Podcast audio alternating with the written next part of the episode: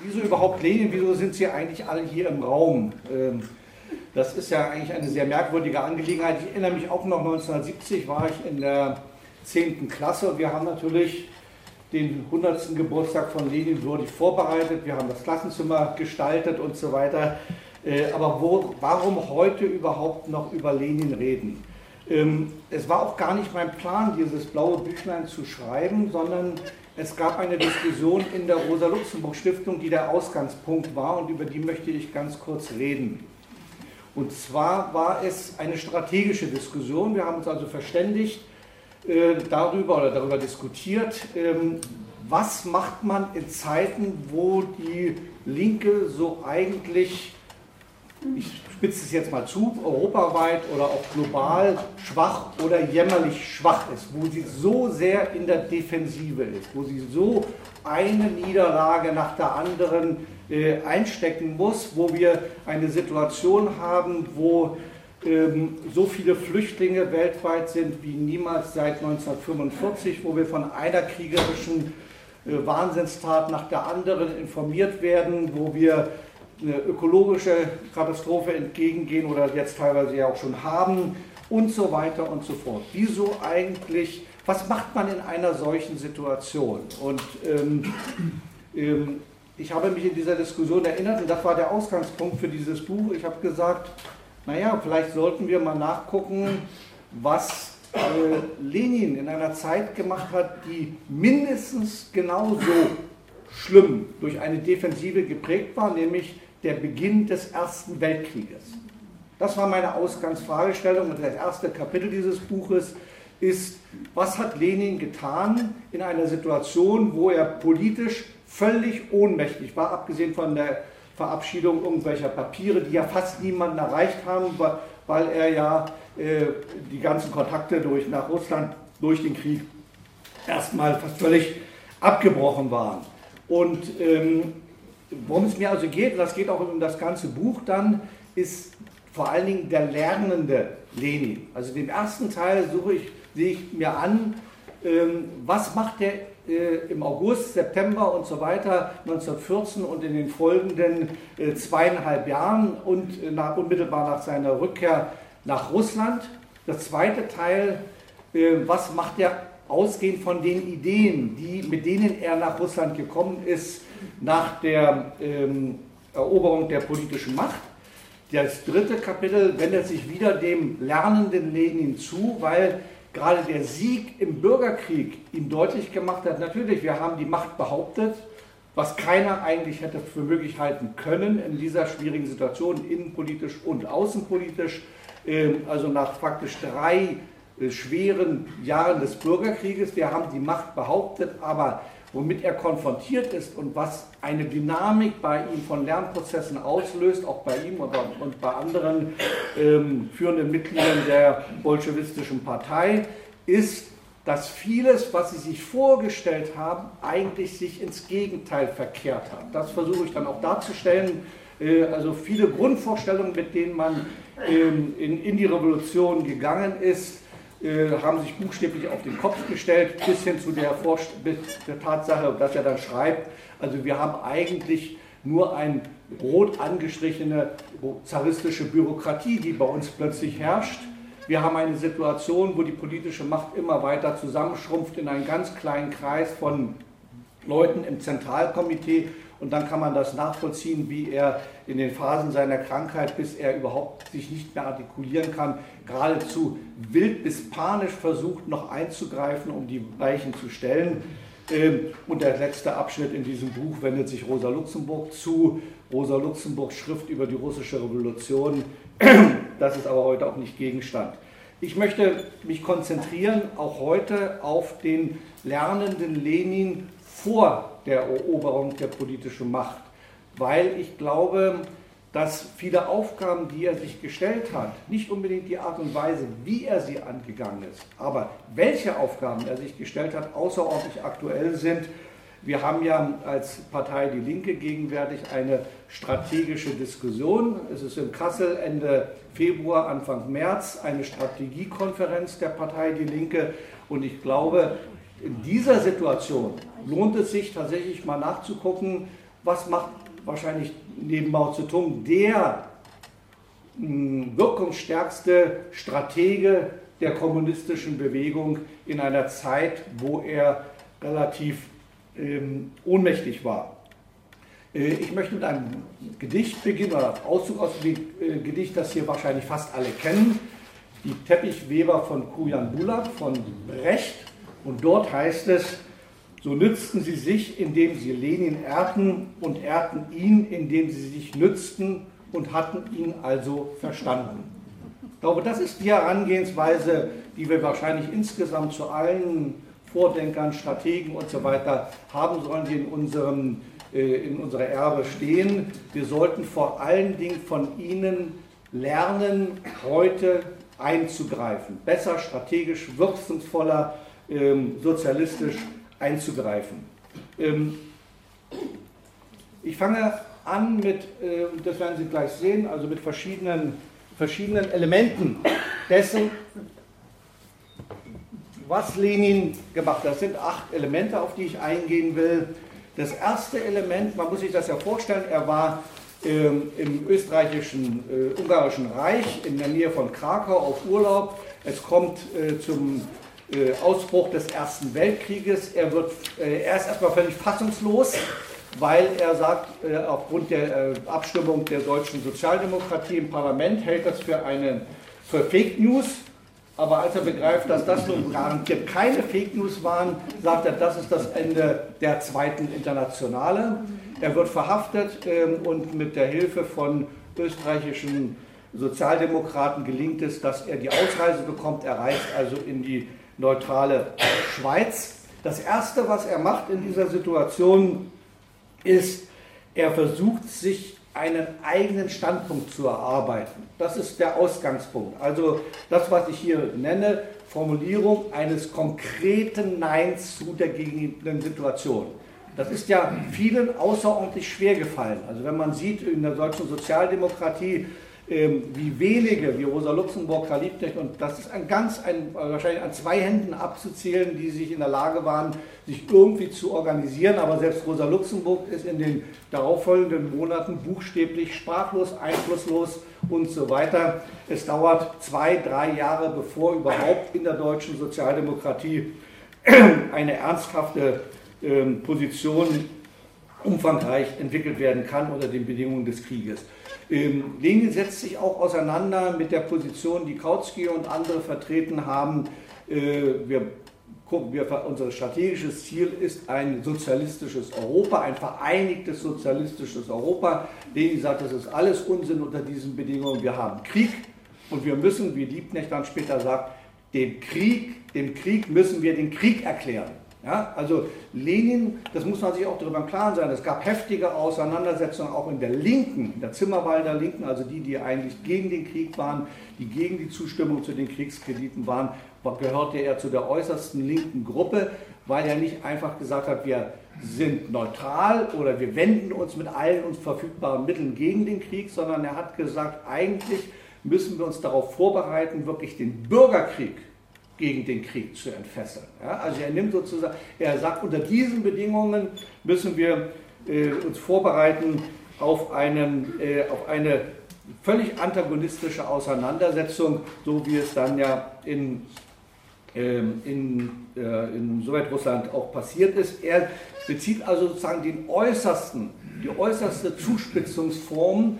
Sein Nein ist, das, äh, auch in den ganzen Werken dieser Zeit ist, wir haben nur eine Chance, wenn wir diesen Krieg durch einen eigenen Krieg, äh, durch einen Bürgerkrieg gegen die Herrschenden äh, beenden. Ähm, damit wird auch klar, dass er eine Position entwickelt, die ihn fast von allen anderen äh, trennt und entwickelt das, was eine eigene autonome Sonderposition in der Linken betrifft. Das Zweite, was er in dieser Zeit macht, also außer der Entwicklung einer eigenen äh, politischen Position, also eines sehr konkreten Neins, und wir haben ja auch erlebt, wie schwer dieses konkrete Nein bezogen auf die Agenda 2010 und so weiter der linken, der ganzen neoliberalen Politik gewesen ist in Europa, wenn man die verschiedenen Kräfte sich anguckt. Die zweite, und das war eigentlich meine Ausgangsüberlegung, als ich gesagt habe, was macht man in Zeiten, wo man gar nichts tun kann? Man geht in die Bibliothek. Das hat Lenin gemacht. Lenin ist in die Bibliothek gegangen und hat etwas getan, ähm, äh, das ist auch interessant. Was machen Politiker, wenn sie nichts, nicht politisch eingreifen können? Rosa Luxemburg äh, ist ja, hat ja nächstes Jahr dann ihren 150. Geburtstag. Was hat sie in den Zeiten des Gefängnisses gemacht? Sie hat politische Schriften verfasst, sie hat Briefe verfasst, vor Dingen wunderbare zur Weltliteratur gehörende Briefe. Äh, sie hat übersetzt. Lenin ähm, hat er das anders gemacht. Er hatte begriffen, aufgrund der, des Briefwechsels zwischen Marx und Engels, dass er sich weiterbilden muss. Er hat also gesagt, ich habe eine, ähm, äh, ein Problem, ich habe nämlich absolut keine Ahnung von Dialektik. Und dann beginnt sein Studium vor allen Dingen der Hegelschen Dialektik. Und wenn man sich das anguckt, es gibt kein, also Lenin hat viel exerpiert, er hat viel zusammen abge, also aus Büchern rausgeschrieben, äh, zusammengefasst, hat immer wieder Hefte angelegt zu den verschiedensten Themen.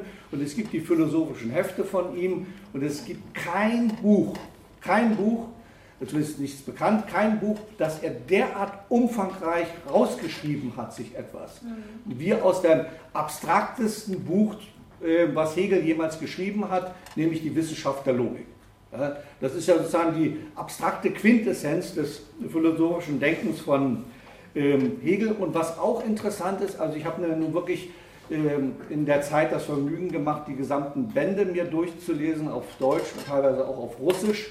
Äh, es gibt kein, also ich habe keinen längeren Ausführungen von, Mark, von Lenin gefunden jemals, wo er mit solchem Enthusiasmus liest und exerpiert und mit Randbemerkungen versieht. Also man merkt, er beginnt mit einer Pflichtlektüre, weil er eben weiß, er muss sich auf die Schulbank setzen, weil offensichtlich haben Marx und Engels irgendwas gewusst, was er nicht weiß, was offensichtlich ganz wichtig ist.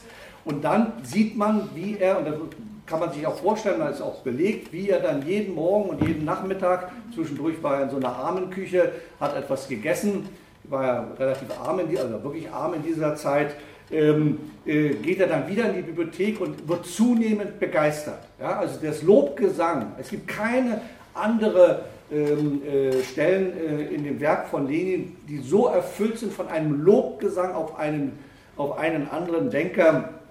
Ähm, es gibt viel Würdigung zu Marx und so weiter, aber diese, dieser Genuss, den er erfährt, das ist völlig ungewöhnlich für ihn. Er sagt dann, in diesem idealistischen Werk von Hegel ist am wenigsten Idealismus, am meisten Materialismus, widersprechend, aber Tatsache.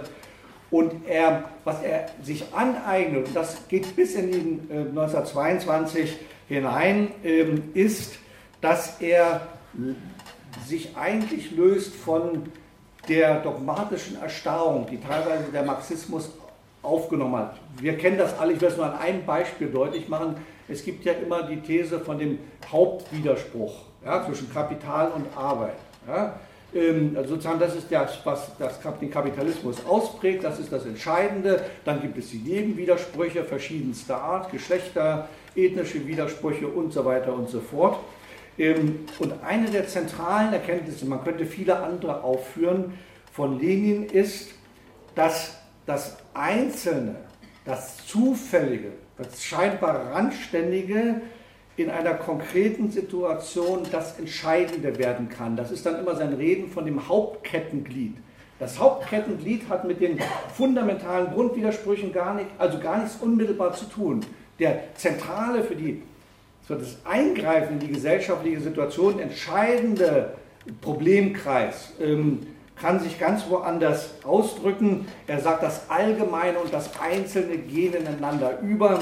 Ähm, und ähm, ihm wird ganz klar, dass, ähm, dass Situationen, das war in vielen fremd geworden, wo lange evolutionäre Perioden dann übergehen in, in Sprünge, Brüche, er schreibt immer wieder an den Rand, Brüche, Brüche, Brüche, Sprünge und so weiter.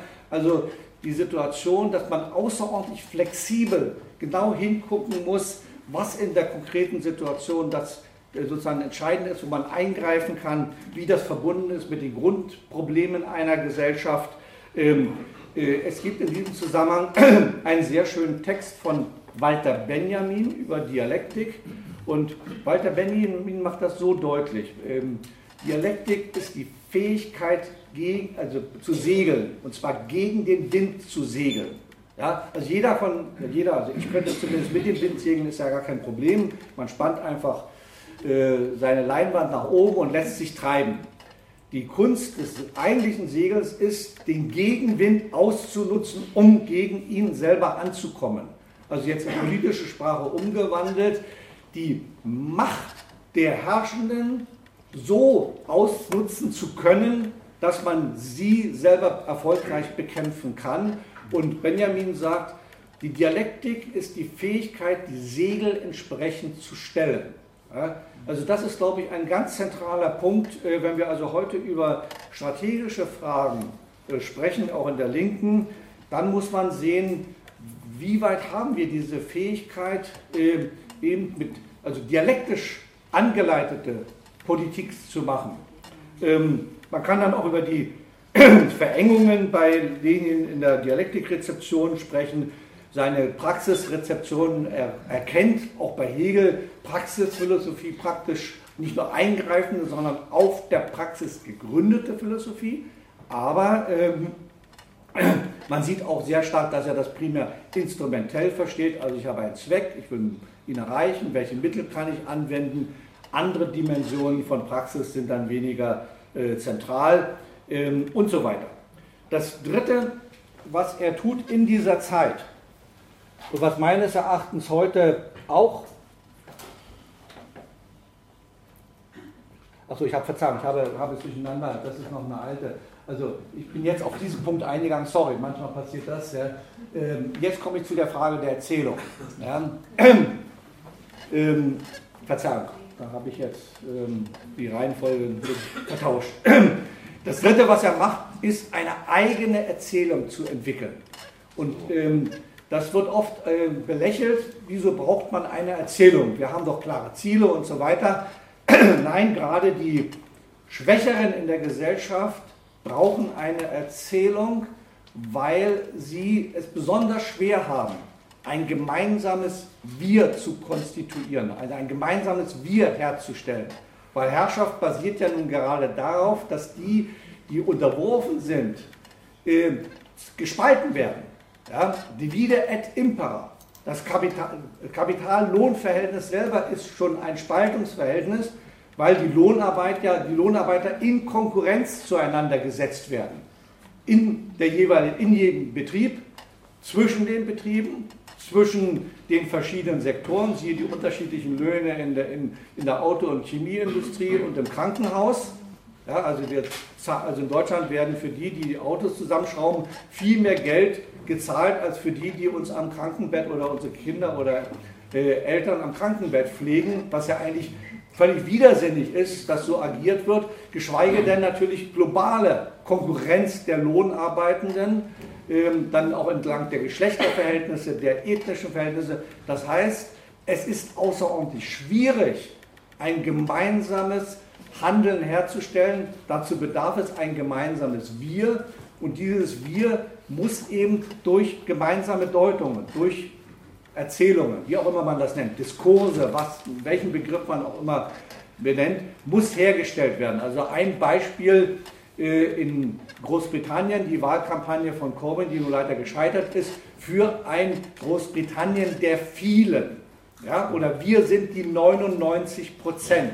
Das sind, dahinter stehen Erzählungen, die ein Wir konstituieren, die auch sagen, wer ist unser Gegner. Dazu gehört natürlich auch klar dann zu sagen, welche Ziele, welche Mittel werden angewandt, welche Mittel werden nicht angewandt. Ähm, Lenin entwickelt in dieser Zeit vor allen Dingen die Erzählung ähm, vom Verrat der Sozialdemokratie und von der Notwendigkeit der Schaffung einer neuen Internationale. Ja, also er arbeitet ganz systematisch an der Bildung eines neuen historischen Subjekts in dieser Zeit. Ähm, wieder kann man sagen, da gibt es bestimmte Engführungen, ein Entweder-Oder, also entweder du bist absolut für uns oder absolut gegen uns. Aber wichtig ist, diese Aufgabe, die ja auch der Linken heute außerordentlich schwer fällt, und wenn man die Bevölkerung fragt, äh, wir sehen das, gegenwärtig ist vor allen Dingen die äußerste Rechte in der Lage, eine Art Wir, ja, wir, die hier von den Eliten über den Tisch gezogen werden, die uns dann noch Konkurrenten ins Haus holen, indem sie die äh, Grenzen öffnen und so weiter. Äh, das ist das Wir, das die, ein völkisches, nationalistisches Wir, das konstituiert wird. Und bisher ist die Linke außerordentlich schwach, ein anderes, ein Gegenbier herzustellen. Es gibt positive Ansätze dafür, verschiedenste soziale Bewegungen, aber wir sind noch nicht in der Lage, daraus eine gemeinsames Wirkraft äh, zu entwickeln. Wir haben das auch gesehen in den letzten Jahren, auch in der Partei Die Linke, wie schwierig das ist. Ähm,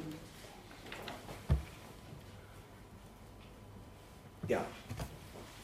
Der vierte Punkt strategisch orientierte Gesellschaftsanalyse. Also wenn ich mir die Bücher ähm, viel, äh, vieler marxistisch orientierter oder linksorientierter Wissenschaftler angucke, finde ich eine außerordentlich elaborierte Analyse der Realität. Und dann frage ich mich immer, das ist jetzt ein bisschen ähm, ironisch vielleicht, so what, was bedeutet das eigentlich? Und dann sieht man, die strategischen Folgerungen, wenn überhaupt welche in einem solchen Buch sind, sind auf den letzten zehn Seiten. Und meistens bestehen sie darin, dass man sagt, ja, eigentlich könnte es alles ganz anders sein und dann wird irgendein abstraktes Modell an den, ans Ende gestellt, wie die Welt anders sein könnte. Aber wie das miteinander zusammenhängt, also welche, äh, wie aus der Analyse äh, entsprechende Handlungsoptionen entwickelt werden und was das bedeutet, das ist eine große Schwachstelle vieler gesellschaftsanalytischer Überlegungen der Linken. Ähm, von denen gibt es aus dieser Zeit, das äh, vielen ja hier im äh, bekannte Buch, der Imperialismus als höchstes Stadium des Kapitalismus, gemeinverständlicher Abriss. Was an diesem Buch interessant ist, ist nicht, dass äh, Lenin eine Hilferding oder anderen gegenüber der Rosa Luxemburg gegenüber überlegene Theorie entwickelt hat. Das zweifelsohne nicht. Aber was er macht, ist, dass er die vorhandenen Theorien abklopft, erstens sie gemeinverständlich zu machen, also für breitere Leserschichten, aber vor allen Dingen fragt er, welche strategischen Optionen ergeben sich denn aus den verschiedenen Analysen. Ähm, und auch da ist wieder interessant, 900, ähm, also das Buch ist gut 100, 150 Seiten vielleicht lang. 900 Seiten sind seine Exzerpte lang, alleine die er selber anfertigt. Er hat dann noch Kollegen, die auch noch Exzerpte anfertigen. Es sind 1200 Quellen, auf die er zurückgreift. 1200 Quellen für ein dünnes Büchlein, das er schreibt. Ähm, äh, und er selber vor allen Dingen unter drei Aspekten analysiert er die ganze Geschichte. Nämlich ähm, erstens äh, analysiert er, wie dieser Kapitalismus sich verändert, vor allem also mit Finanzkapitalismus, aber dann auch Staatskapitalismus, staatsmonopolistischer Kapitalismus, wie äh, dabei Ansatzpunkte für gesellschaftliche Planung, gesellschaftliche Steuerung, gesellschaftliche Kontrolle entstehen. Das nutzt er ja auch später, wo er dann also Überlegungen anstellt, wie nach der Revolution eine Art Staatskapitalismus unter äh, Führung der Bolschewiki organisiert werden kann. Also ihn interessiert erstens, welche Potenziale entstehen denn eigentlich in der gegenwärtigen Gesellschaft, mit der er lebt, die über diese Gesellschaft in gewisser Hinsicht hinausweisen. Das gilt übrigens auch für das Kapital von Karl Marx. Wenn man genauer hinguckt, wird man über alle Stellen, im ersten Band bis zum dritten Band, in den ganzen Manuskripten immer wieder sehen, dass Marx außerordentlich interessiert war, nicht nur den Kapitalismus zu analysieren, sondern zu fragen, was sind Elemente der zukünftigen kommunistischen Gesellschaft. Das Zweite, was er macht, er sucht in dieser Gesellschaft, dann gibt es noch umfangreiche Schriften und vor allen Dingen auch Exzerpte, Forschungsstudien zur Agrarfrage. Er fragt sich, wie denn, das ist natürlich in Russland vor allen Dingen wichtig gewesen, aber auch in Deutschland ähm, äh, von Bedeutung äh, war es, äh, wie die Mehrheit der Bevölkerung, die ja in, zumindest in Russland nun keinesfalls aus, als Arbeitern bestand, sondern aus Bauern, wie diese gewonnen werden können. Ja, also wie können Mehrheitsverhältnisse entstehen? Ähm, seine Analyse äh, orientiert also auf strategische Bündnisfragen. Und dann ist er, das ist der dritte Punkt, ähm, einer der ganz, ganz wenigen, der in dieser Zeit die Bedeutung der nationalen Frage für sozialistische Kämpfe äh, aufdeckt. Äh, da hat er etwas gemeinsam mit den österreichischen Sozialdemokraten, aber er spitzt es weiter noch zu, weil ähm, für das russische Reich diese Frage ähm, äh, aufgrund der Dominanz der Russen ähm, äh, von besonderer Bedeutung war. Und er sagt, in diesem Zusammenhang gewinnt er eine zentrale Erkenntnis. Er schreibt nämlich, wer eine reine soziale Revolution erwartet, der wird sie niemals erleben. Also wer erwartet eine reine Arbeiterrevolution mit rein sozialistischen Zielen? Und dann machen wir die Revolution, das war ein bisschen die Vorstellung, auch bei Kautsky und anderen, erst überzeugen wir die große Mehrheit der Bevölkerung, die stehen alle völlig hinter uns auf sozialistischem Standpunkt, dann werden Wahlen oder was auch immer durchgeführt oder es kommt zu anderen Veränderungen, sodass wir die Mehrheit haben. Und dann führen wir eine Revolution zu. Ähm, Lenin ist sich darüber im Klaren, dass es ganz unterschiedliche Konflikte geben kann, die man so nutzen muss, dass man am Ende sozialistische Politik machen kann. Und weil er eben jemand war, der gerade die nationale Frage, aber auch die Bauernfrage so zentral erkannt hatte, war er in der Lage, nach 1917 äh, dann ähm, äh, in der Revolution äh, erfolgreich zu sein. Ich will nur ein Beispiel dafür nennen. Ja. Einer der ersten Schritte der äh, bolschewistisch-sozialrevolutionären Regierung war, Finnland in die Unabhängigkeit zu entlassen. Äh, also die Bürger, wobei man ja auch wissen muss, dass diese Regierung, die ähm, da entlassen wurde, eine ausgesprochen reaktionäre, konterrevolutionäre, könnte man sagen, Regierung war, die mit, heftigen, mit heftiger Macht die ähm, Kommunisten dort in Finnland selber niedergeschlagen hat. Trotzdem wurden sie in die Unabhängigkeit entlassen. Und als dann der ähm, weiße General Judenic vor Petrograd stand und äh, Hilfe haben wollte vor den Finn, von den Finnen, haben die Finnen gesagt, wir unterstützen dich nicht, wir machen gar nichts. Ja, weil nämlich die weißen Generäle das Zarenreich wiederherstellen wollten und die Finnen Angst hatten, dass sie dann wieder einverleibt werden. Das heißt, äh, Lenin hat mit dieser Politik zumindest über längere Zeit die Neutralität ähm, großer Teile der äh, unterworfenen Völker des früheren Zahnreichs äh, erworben. Und das war eine der ganz entscheidenden Bedingungen, um im Krieg dann, ähm, äh, Bürgerkrieg dann erfolgreich zu sein. Aber insgesamt ist Lenin mit diesen Analysen einer, der, der überhaupt die Bedeutung antikolonialer Kämpfe, antiimperialistischer Kämpfe für das ganze 20. Jahrhundert ähm, erkannt hat. Äh, also was er aus der Gesellschaftsanalyse gewinnt, darauf will ich nur hinweisen, ist die Frage, wo sind die zentralen potenziellen Bruchstellen, wo brechen die Krisen auf und wie kann man solche Krisen dann nutzen, um erfolgreich zu intervenieren. Äh, und auch die heutige Linke muss sich genau diese Frage stellen. Wo sind denn die zentralen Konflikte? Und wir haben ja sehr unterschiedliche Konflikte. Und in welchem Verhältnis kann man sie setzen durch eigene aktive Politik, damit sie eine emanzipatorische Richtung bekommen? Fünftens, Lenin äh, revidiert spätestens Anfang 1917 seine gesamte die gesamte Revolutionstheorie, auf die sich die russische Sozialdemokratie lange geeignet hatte, äh, geeinigt hatte. Die Vorstellung war ja lange Zeit, äh, bis eben sagen wir, 1905, dann auch teilweise bei ihm selber bis 1917, also erstmal müssen wir aufgrund der Rückständigkeit Russlands, des Russischen Reiches, eine bürgerliche Revolution, eine bürgerlich-demokratische Revolution durchführen. Damals noch mit der schon 1905 entwickelten Vorstellung unter Herrschaft des Proletariats, also unter Führung der Arbeiterklasse und ihrer Parteien, aber eben eine bürgerliche Revolution. Alle Maßnahmen, die wir ergreifen, werden rein bürgerlich sein, so auch die Position 1905. Äh, Trotzki und eine Reihe von anderen sagen schon damals, naja, aber wenn die Arbeiterklasse und wenn die sozialdemokratischen oder sozialistischen Kräfte doch die politische Macht haben, Wie sollte das möglich sein, dass sie diese Macht nicht nutzen, um sozialistische Ziele auf die Tagesordnung zu setzen? Trotzki sagt schon 1905, das werdet ihr nicht hinbekommen. Ihr werdet gedrängt werden, andere als nur bürgerliche Ziele zu verfolgen. Lenin lehnt das bis 1917 ab, die Vorstellung der permanenten oder ununterbrochenen Revolution, die also über die bürgerlichen Ziele hinaus äh, wachsen muss, so Trotzki.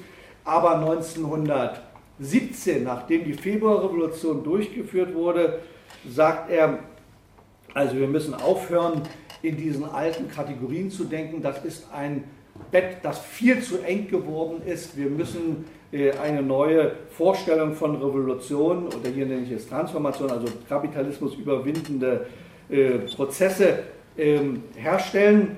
Und da ist dann auch die Vorstellung, na gut, wenn wir die subjektiven Bedingungen für solche Veränderungen haben, dann müssen wir eben diese subjektiven Bedingungen für eine sozialistische Revolution nutzen und im Nachgang dann die objektiven Bedingungen erst herstellen. Das ist auch eine Vorstellung, an der er bis 1922 festhält. Er sagt, wir haben gar keine andere Chance. Wichtig ist hier nur auch, und wir haben ja auch viele Diskussionen in der Partei Die Linke, sind das, was wir anstreben, nun eigentlich Veränderungen im Kapitalismus, Reformen im Kapitalismus? Wollen wir einen anderen Kapitalismus oder wollen wir Sozialismus? Ich will nur darauf verweisen, da haben wir eine Diskussion, auch in der Stiftung und im Parteiprogramm steht das ja auch immer drin. Eigentlich geht es darum, beides zu äh, verbinden. Veränderung im Kapitalismus über den Kapitalismus hinaus.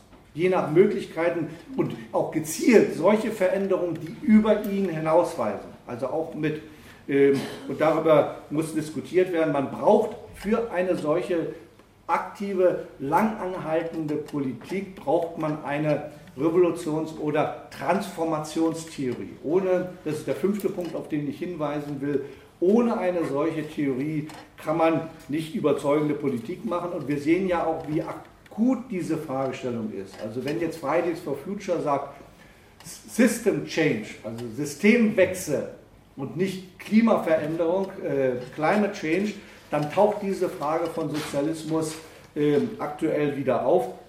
Und wir auch brauchen eine glaubwürdige Verbindung von Veränderungen hier und jetzt mit einer sozialistischen Zielstellung.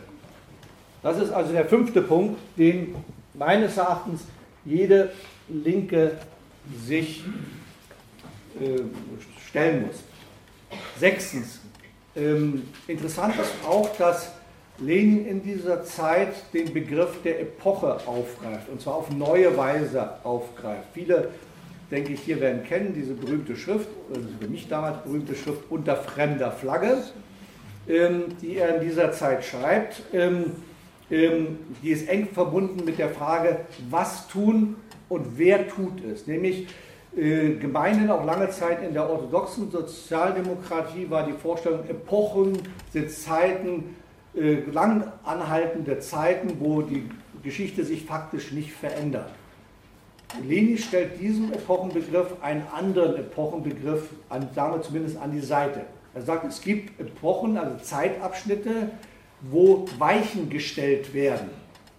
Man könnte auch sagen, es gibt ähm, in der griechischen Antike gibt es zwei Götter der Zeit. Es gibt zwei Arten von Zeit. Das eine ist Kronos, das ist die gleichmäßig dahinfließende Zeit. Zeit, wo sich wenig verändert.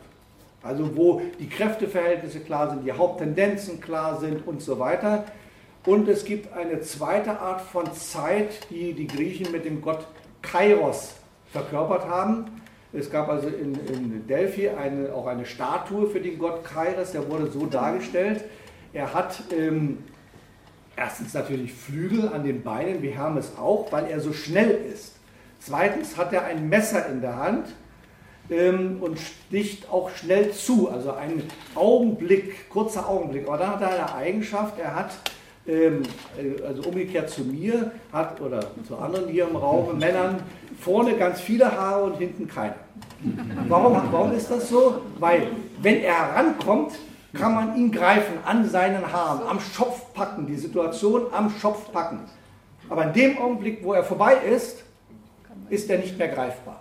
Das ist der Gott Kairos. Das ist der, äh, und die, äh, Lenin ist sicherlich ein Politiker, der äh, eine Strategie entwickelt hat für diese, ein, für diese Eingreifen in offenen Situationen. Aber man muss sich auch darüber im Klaren sein, was das bedeutet. Und ich glaube, eine der Schwierigkeiten auch der Linken ist es, zu wissen, wann die Zeiten des Gottes Kronos sind, ja, wo wir vor allen Dingen berechtigt Defensivkämpfe führen müssen, ja, zu Einzelfragen kämpfen müssen, Mindestlöhne und so weiter. Das ist ganz notwendige Kämpfe in einer solchen Zeit, wo man eben nicht in der Offensive ist. Aber auch zu begreifen, dass das ganz jäh plötzlich die Sache ändern kann und dann muss man anders agieren. Dann muss man Gesamtfragen stellen, dann muss man die Machtverhältnisse als Ganzes in Frage stellen, dann muss man mit eiserner Entschlossenheit eingreifen können. Das ist auch eine andere Art von Politik und verlangt auch andere Arten äh, von Persönlichkeiten, die in solchen Situationen dann zur Geltung kommen. Und was zu unserem Entsetzen wir gegenwärtig beobachten, ist wiederum, dass die Rechte viel stärker als die Linke begriffen hat und diese Situation nutzt. Also wir haben viele rechte Typen, der Trump hat uns ja gerade vorgemacht, die völlige Wahnsinnstat, den zweiten Mann Irans umzubringen. Das ist aber eine Art von äh, Typ von Politiker, der diese Situation auszunutzen versteht, mit allen Katastrophen, die wahrscheinlich daraus resultieren werden. Ähm, äh, ich will auch nochmal ähm, sagen, dass Lenin aus Grund seiner Analyse in diesem Zusammenhang ähm, die Epoche aber dann auch sagen wir, ein, in ein Entweder-Oder bringt, weil er davon ausgeht, dass der Kapitalismus inhärent nur noch destruktiv sein kann, weil er nicht mehr voraussehen kann, nicht mehr für möglich hält, dass der Kapitalismus sich erholt. Er hat sich aber, das war ja auch die frühe Sowjetunion konfrontiert, ähm, in den 1920er Jahren erstmal konsolidiert, aber er geht davon aus, er ist destruktiv und weil er so destruktiv ist, entstehen immer mehr Potenziale, die gegen diesen Kapitalismus ist. Daraus dann die Stellung entweder Absturz in die Barbarei oder sozialistische Revolution. Also er verengt auch diese Epochenkonstellation auf zwei Extremalternativen. Ähm, ähm, aber wichtig ist eben in solchen Situationen, sich auf möglicherweise auch auf eine Vielfalt von Szenarien einzustellen. Also gegenwärtig kann es ja sein, dass das weiter so der Herrschenden funktioniert, mit immer größeren Problemen vielleicht. Äh, zweitens kann es sein, dass die Offensive der Rechten wesentlich stärker wird. Drittens, zumindest also drei Szenarien sind möglich, gelingt es uns endlich als Linker und der breiteren gesellschaftlichen Linken und der politischen Linken eine linke Weichenstellung herbeizuführen. So, ähm, ein siebter Punkt, auf den ich aufmerksam machen will, ist Lenin, das ist auch eine Spezifik von Lenin. In dem Augenblick, wo er nicht aktiv eingreifen kann, beginnt er zu reflektieren. Das ist während des Ersten Weltkrieges so. Das ist auch der Fall 1917, als er nach dem Juni-Aufstand ähm, und dessen Niederschlagung äh, ins finnische ins finnische Exil sozusagen, in, die, in den Untergrund geht. Äh, die berühmten ähm, Schilfhäuser von ähm, äh, Finski Saliv sind da äh, bekannt. Äh, und da macht er etwas, was noch absolut verrückt ist, während er also auf der einen Seite die bolschewistische Führung torpediert, damit sie soll doch endlich mal zu Potte kommen und sich endlich auf den Aufstand vorbereiten, schreibt er sein berühmtes Werk Staat und Revolution. Das hatte er vorher schon auch lange angebahnt. Äh, seine Vorarbeiten waren ihm auch so wichtig, dass er ähm, ähm, Kamenev gesagt hat, einem seiner engsten Vertrauten dieser Zeit, er soll dafür sorgen, wenn er umgebracht wird, dass diese dann erscheinen. Und er setzt sich hin und schreibt einen, eines seiner, glaube ich, auch äh, bedeutendsten Werke. Vor kurzem ist es neu herausgegeben worden, auch mit einem wunderbaren Vorwort von Hermann Klenner. Ähm, und ähm, das entwickelt er, er hat ja alles gesammelt, was zu dieser Zeit zugänglich war, von Marx und Engels über Kommunismus, über Diktatur des Proletariats, über Sozialismus und so weiter. Ähm, hat das ganz systematisch aufgegliedert und schreibt dann diese Arbeit. Ähm, äh, und da sind zwei Dinge bedeutungsvoll. Das erste ist, weil er sagt, wir, keiner redet doch mehr über die zukünftige Gesellschaft. Keiner hat hier mehr eine konkrete Vorstellung der Gesellschaft, zu der wir hinwollen. Also arbeite ich mich zumindest durch die beiden Klassiker durch und versuche das zu entwickeln. Das Zweite, ähm, also eine, eine Vorstellung einer Gesellschaft nach dem Kapitalismus. Und vor kurzem gab es einen Vortrag von Hans-Jürgen Urban, Mitglied des Vorstandes der IG Metall. Er sagt, eine, hat zwei Hauptschwächen der Linken benannt. Äh, einerseits unzureichende internationale Organisierung, aber die erste, die er als erstes genannt hat, ist, wir haben keine Vorstellung von einer alternativen Wirtschaftsordnung. wie wollen wir denn dann eingreifen, wenn wir das nicht haben? Ähm, äh, also das ist ein ganz zentraler Punkt. Mir begegnet das ja auch immer wieder, wo gesagt wird, ja, eure Ziele sind gut, aber wir haben, wir können euch nicht glauben, dass ihr in der Lage seid, ähm, daraus handlungsfähige Politik zu machen. Ihr habt keine überzeugende Vorstellung von einer nicht kapitalistischen, von einer sozialistischen Gesellschaft. Ähm, das Zweite ist vielleicht noch verblüffender. Man könnte ja sagen, man entwickelt eine solche Vorstellung im Sinne einer schönen Utopie, äh, im Sinne der, einer widerspruchsfreien Vorstellung. Ja, also einer Gesellschaft, wo alle Widersprüche verschwunden sind, alle im Überfluss leben, es keine Widersprüche gibt. Das kann man auch viel in dieser Zeit nachlesen. Ähm, Lenin macht was anderes. Lenin interessiert eigentlich vor allen Dingen die Frage, auf welche Widersprüche müssen wir uns denn vorbereiten, wenn wir tatsächlich die Macht in den Händen halten.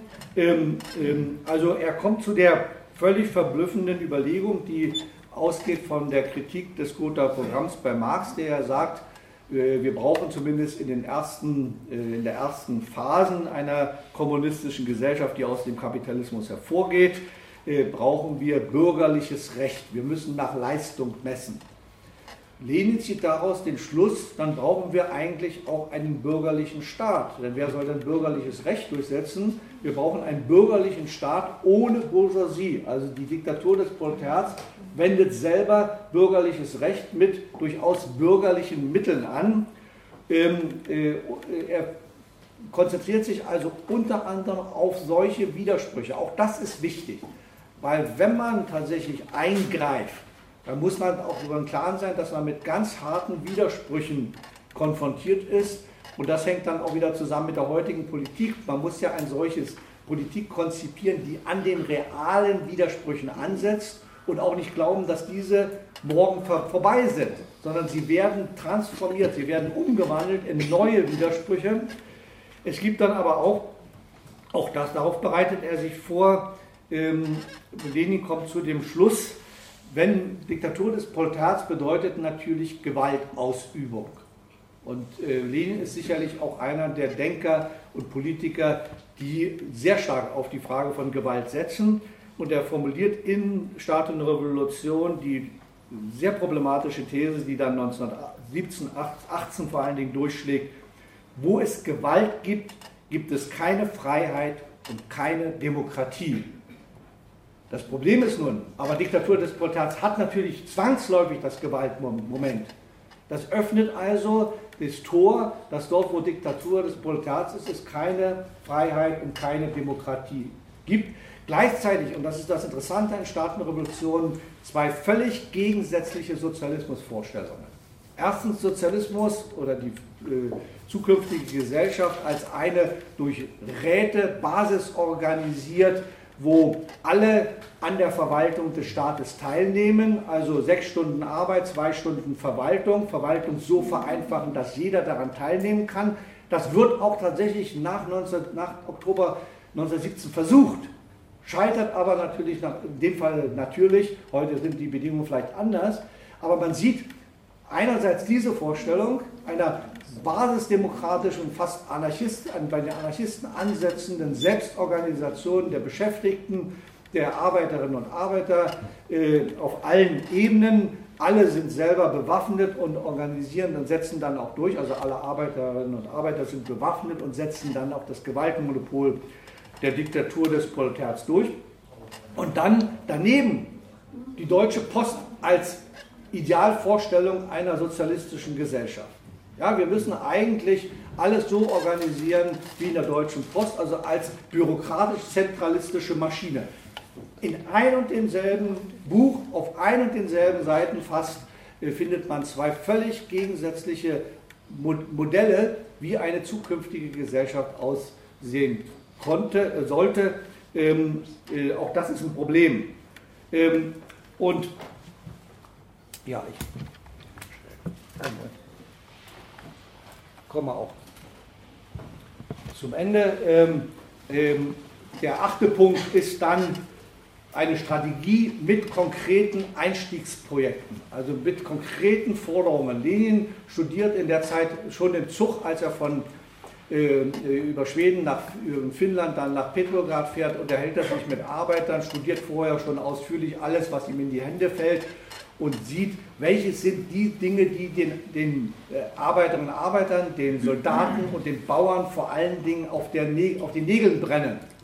Und da, da sagt er, na gut, dann übernehmen wir das ähm, Agrarprogramm der Sozialrevolutionäre, denn das ist das Programm, das von der Mehrheit der Bauern unterstützt wird. Wir nehmen nicht unser eigenes Agrarprogramm. Zweitens natürlich Frieden sofort.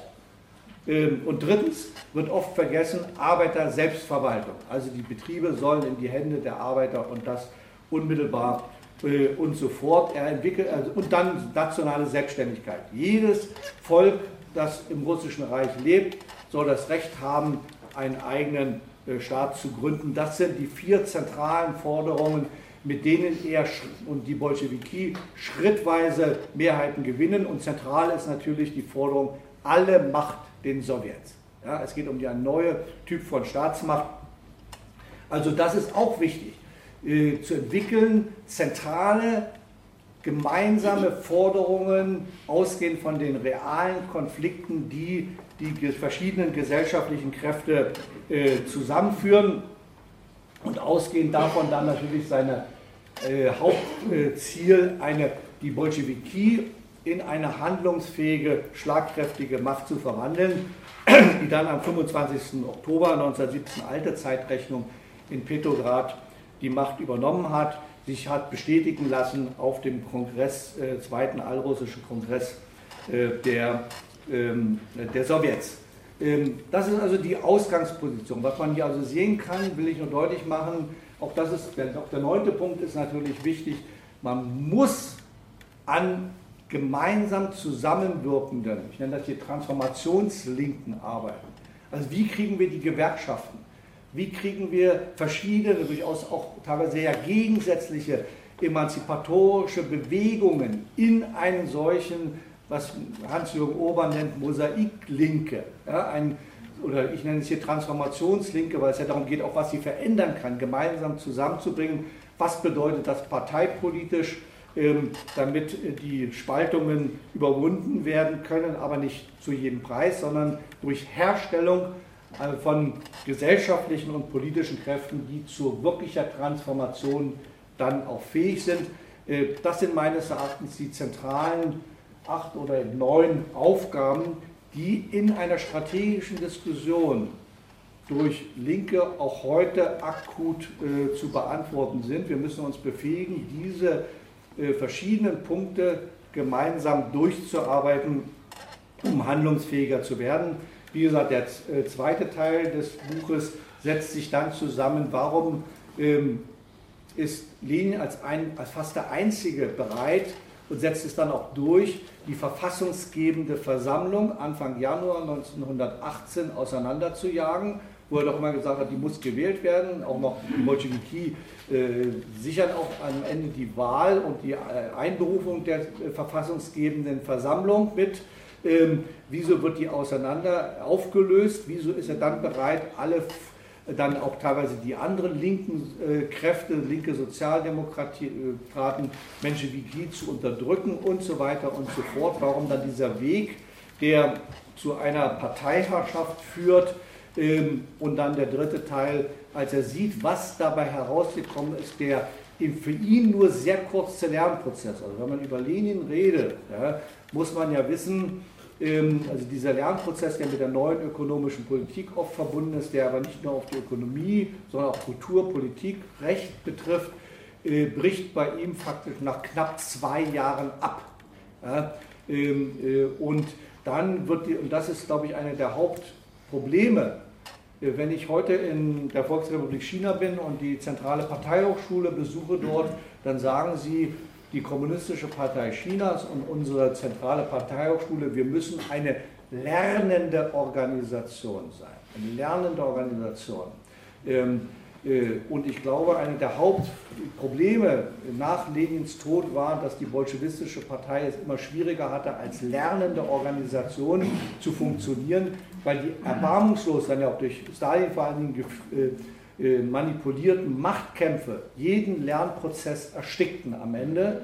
Ähm, das heißt, diese Partei hörte dann eigentlich auf, als eine gemeinsam lernende Organisation zu wirken äh, auch waren die Zeiträume ja extrem kurz. Lernen braucht Zeit. Aber das ist vielleicht mein letztes Wort äh, hier am Anfang. Ich glaube, alle diese Punkte bedeuten, was man von, Lern, von Linien lernen kann, ist in Zeiten der Krise, in Zeiten, wo man sich auf Entscheidungen vorbereitet, auf Eingreifen vorbereitet, muss man sich selber zum Lernen befähigen. Wenn man das nicht tut, wer nicht lernt in solchen Situationen, ist dann in offenen Entscheidungssituationen völlig hilflos.